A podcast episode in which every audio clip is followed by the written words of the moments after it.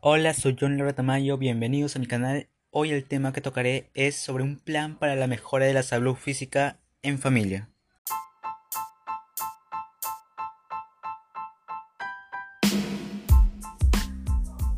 Este plan de mejora fue hecho por estudiantes del tercer grado B de secundaria de la institución educativa San Felipe.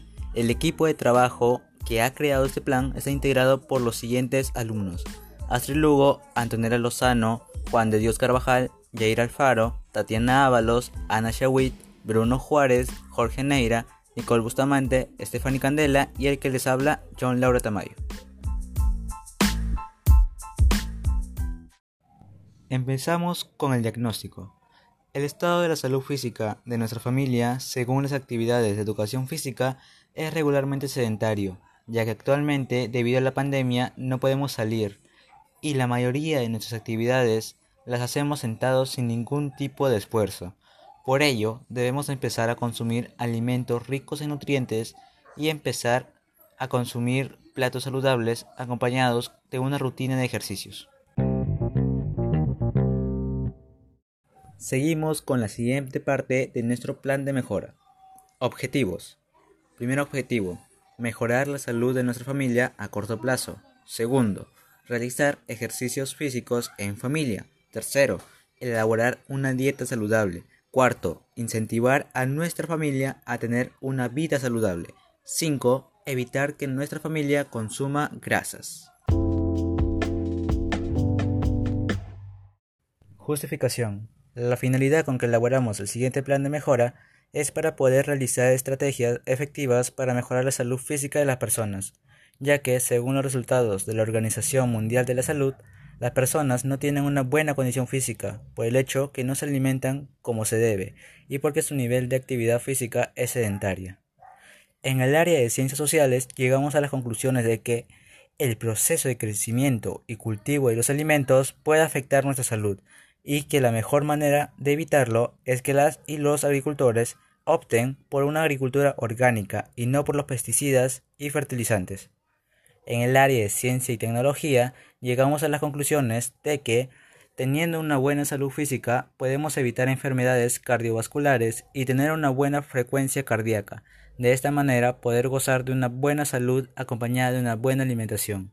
En el área de educación física llegamos a las conclusiones de que para una buena salud física debemos tener en cuenta una buena alimentación y una rutina de actividad física según nuestras capacidades para mantener nuestro cuerpo sano y fuerte.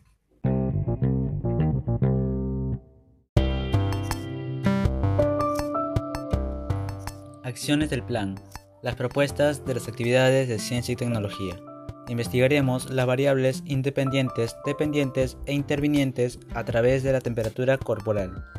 Las propuestas de las actividades de educación física. Elaboraremos un plato de comida saludable 50% de frutas y verduras 25% de proteínas y 25% de carbohidratos. También hacer una rutina de ejercicios y mantener un peso adecuado, según nuestra IMC y nuestra condición física. Las propuestas de las actividades de matemática.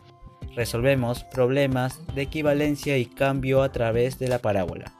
Las propuestas de las actividades de desarrollo personal, ciudadanía y cívica.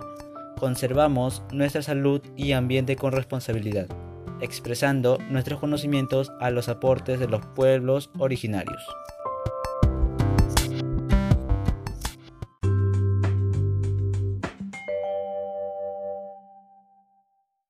Recursos.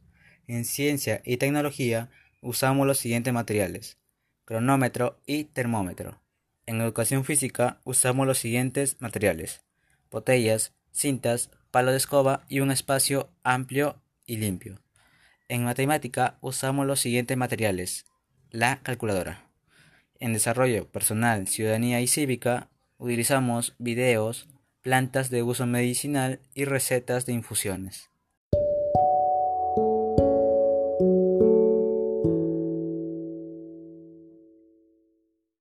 Reflexiones y compromisos para llevar a la práctica las acciones del plan. Actividades de ciencias sociales. Entendimos que en la actualidad los agricultores utilizan productos químicos y que está mal que sigan haciendo uso de tales productos, porque dañan el suelo y pueden provocar enfermedades. Pero gracias a los conocimientos del Minan, ahora nosotros podemos realizar compostajes, un proceso natural que no daña el ambiente y no provoca enfermedades, el cual está hecho por residuos orgánicos que se pueden encontrar en la cocina, para luego servir de abono. Actividades de desarrollo personal, ciudadanía y cívica. Pudimos conocer plantas de uso medicinal que mejoran distintos sistemas de nuestro cuerpo y que sus beneficios y formas de consumirlos vienen de los conocimientos de los pueblos originarios. Gracias a esto podemos decir una vez más que los pueblos originarios son importantes para nuestro país y para las personas que lo habitan. Actividades de ciencia y tecnología. Reflexionamos que según nuestra edad, nuestra frecuencia cardíaca cambia y que nuestro cuerpo tiene un proceso por el cual se regula nuestra temperatura corporal, llamada la homeostasis. Para poder tener una buena condición física y no correr el riesgo de tener enfermedades cardíacas, debemos mejorar nuestra frecuencia realizando ejercicios físicos. Actividades de matemática. Las fórmulas no solo sirven para resolver problemas de cuadernos, sino también se pueden resolver problemas de la vida cotidiana. Con fórmulas podemos hallar el mayor espacio que podamos para realizar nuestras actividades físicas nosotros solos o con nuestras familias. Actividades de comunicación. Comprendimos que para poder mejorar en algún ámbito de nuestro cuerpo o vida necesitamos un plan para mejorar en lo que fallamos. Para este plan se debe considerar varios temas y debemos tener en cuenta los consejos que nos brinda el Ministerio de Salud sobre cómo tener una vida saludable. Ahora continuamos con los compromisos de la familia para llevar a la práctica el plan. Realizar compostajes para nuestras actividades de jardinería sin dañar el medio ambiente, el cual el encargado o encargada serán nuestras mamás. Cuidar nuestra salud preparando infusiones con plantas medicinales encargado el hermano mayor. Mejorar nuestra frecuencia cardíaca realizando actividades físicas con frecuencia. El encargado nosotros mismos. Hacer uso de los conocimientos matemáticos para hallar un espacio con la mayor área de nuestros hogares para poder realizar actividad física. Encargado nosotros mismos. Tomar en cuenta y realizar los consejos que nos brinda el Ministerio de Salud junto al Instituto Nacional de Salud para comenzar a tener buenos hábitos saludables. Encargado nosotros. El último compromiso. Elaborar una lista de alimentos para platos saludables, con 50% de verduras y frutas, 25% de proteínas y 25% de carbohidratos. El encargado, nuestros padres.